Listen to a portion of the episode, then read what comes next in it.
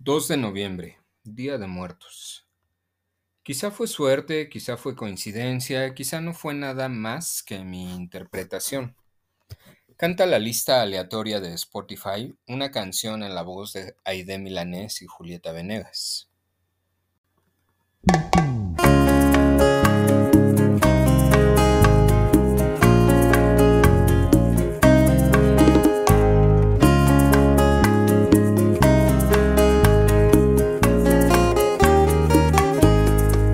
Si ella me faltara alguna vez, nadie me podría acompañar. Nadie ocuparía ese lugar que descubro en cada amanecer. Si me faltara alguna vez, si ella me dejara de querer la contemplo al despertar. Toda la pureza que me da, nunca la podré corresponder si me dejara de querer. Si ella se olvidara de cantar. Ese hermoso mundo que me da ¿Cómo volvería a predicar si fue su palabra mi verdad? Si se olvidara de cantar.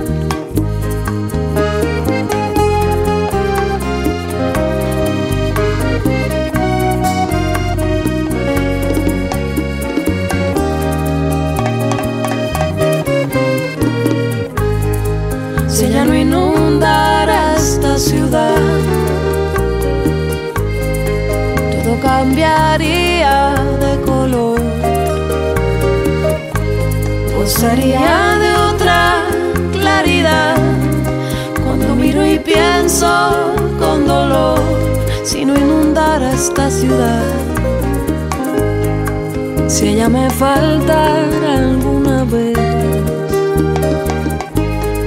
si ella me dejara de querer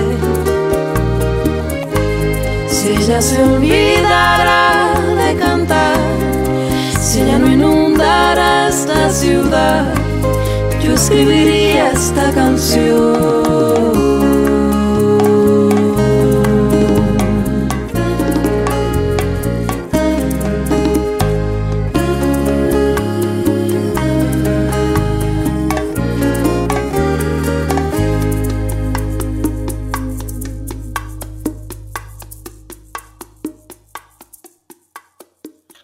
Bienvenidos a otro episodio de Arte y Psicología. Qué versión tan bonita, qué palabras tan elocuentes y emotivas. Si ella me faltara alguna vez, si ella me dejara de querer, si ella se olvidara de cantar, yo escribiría esta canción. Si ella me faltara alguna vez, nadie me podría acompañar. Si ella se olvidara de cantar ese hermoso mundo que me da, ¿cómo podría yo volver a predicar?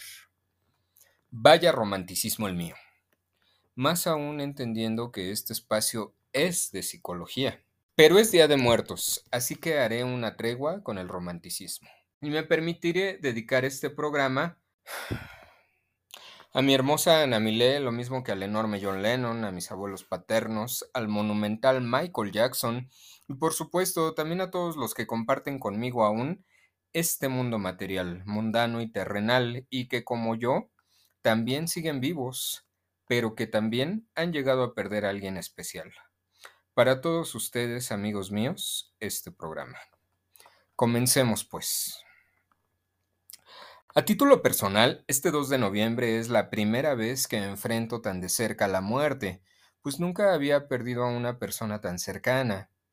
Sin embargo, no me siento triste ni añorante, sino feliz de poder recordar a mis muertos y dignificarlos de las formas más hermosas posibles, por ejemplo, con mis actitudes hacia la vida, con mis acciones hacia los vivos, con mi cariño para mis amigos, lo mismo que con mi amor a mí mismo. Guillermo Arriaga dice que un muerto es la no existencia de lo que antes era presencia. Un muerto es la no presencia ya nunca más, la presencia de la ausencia, Para mí un muerto es la existencia de un legado que ya no está más en materia, pero que sin embargo está totalmente presente en energía. Es decir, un muerto que aún y con su ausencia está conmigo. Esto es una presencia sutil y fina, un milagro de la existencia, pues está aquí conmigo aún y sin estar aquí conmigo. Tanto te quería que todavía te quiero y siempre te seguiré queriendo. Gurdjieff decía, dale un lugar especial a tus muertos sin dejar que te roben espacio en tu vida. Vaya frase tan bonita. Qué reflexión tan lúcida. Sea digno de su vida, disfrútela al máximo, le dijo el capitán de la misión al soldado Ryan. ¿Y qué mejor forma de honrar a mis muertos que disfrutando mi vida al máximo? Mientras me dure y mientras pueda, buscaré honrar a mis muertos viviendo mi vida de la mejor forma posible, ajeno a esa oscuridad materializada en gritos, enojos, tristezas, lloriqueos, angustias, miedos, vanidades. Vaya, ahora me doy cuenta que la oscuridad también tiene una completa e infinita acuarela de colores.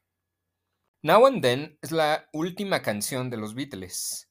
Qué hermoso eslogan y bastante efectivo también, sobre todo hoy, décadas después de la desaparición del grupo musical más famoso y talentoso de todos los tiempos.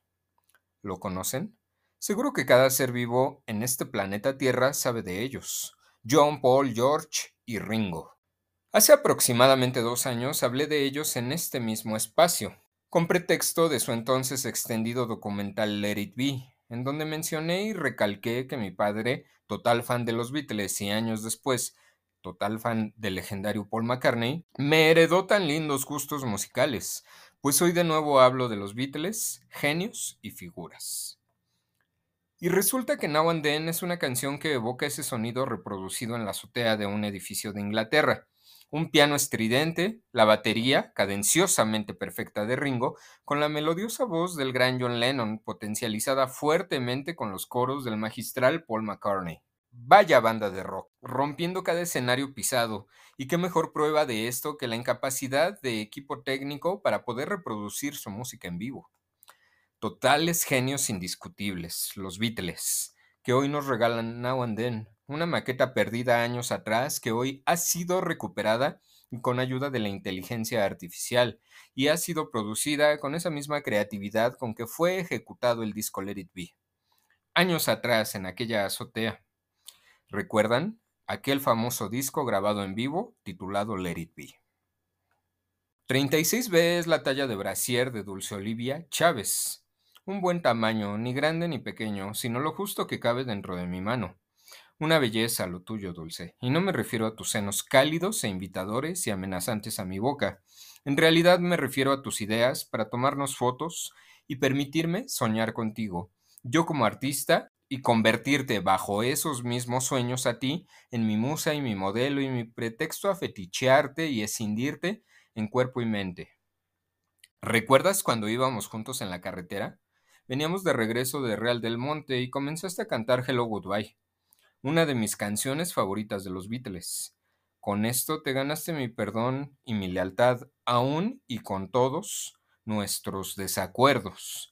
Sin embargo, una persona que guste de la novena sinfonía de Beethoven, de Al Pacino bailando tango, del momento en que Joe Black está despidiéndose de su hija, o de la música de los Beatles, no puede ser una persona tonta ni mala.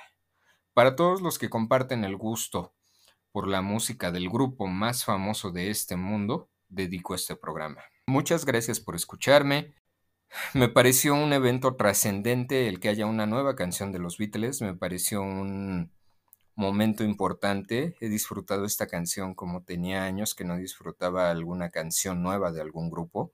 La he repetido y repetido y repetido y me parece una de las canciones más hermosas que he escuchado y me recuerda mucho ese sonido de Let It Be, un disco que sé que se grabó en la azotea de un edificio en Liverpool y es un sonido propio de los Beatles, un piano estridente, como lo dije en la introducción, una batería cadenciosa y esas voces de John Lennon junto con los coros de Paul McCartney. Solo me queda la pregunta, ¿qué habría pasado si los Beatles hubieran continuado? Seguro que nos hubieran regalado muchísimas joyas más. Arte y Psicología, Facebook, Twitter, Instagram, 771-3565-300, WhatsApp, Terapia Psicológica, Arte y Psicología. Muchas gracias por escucharme y hasta la próxima semana.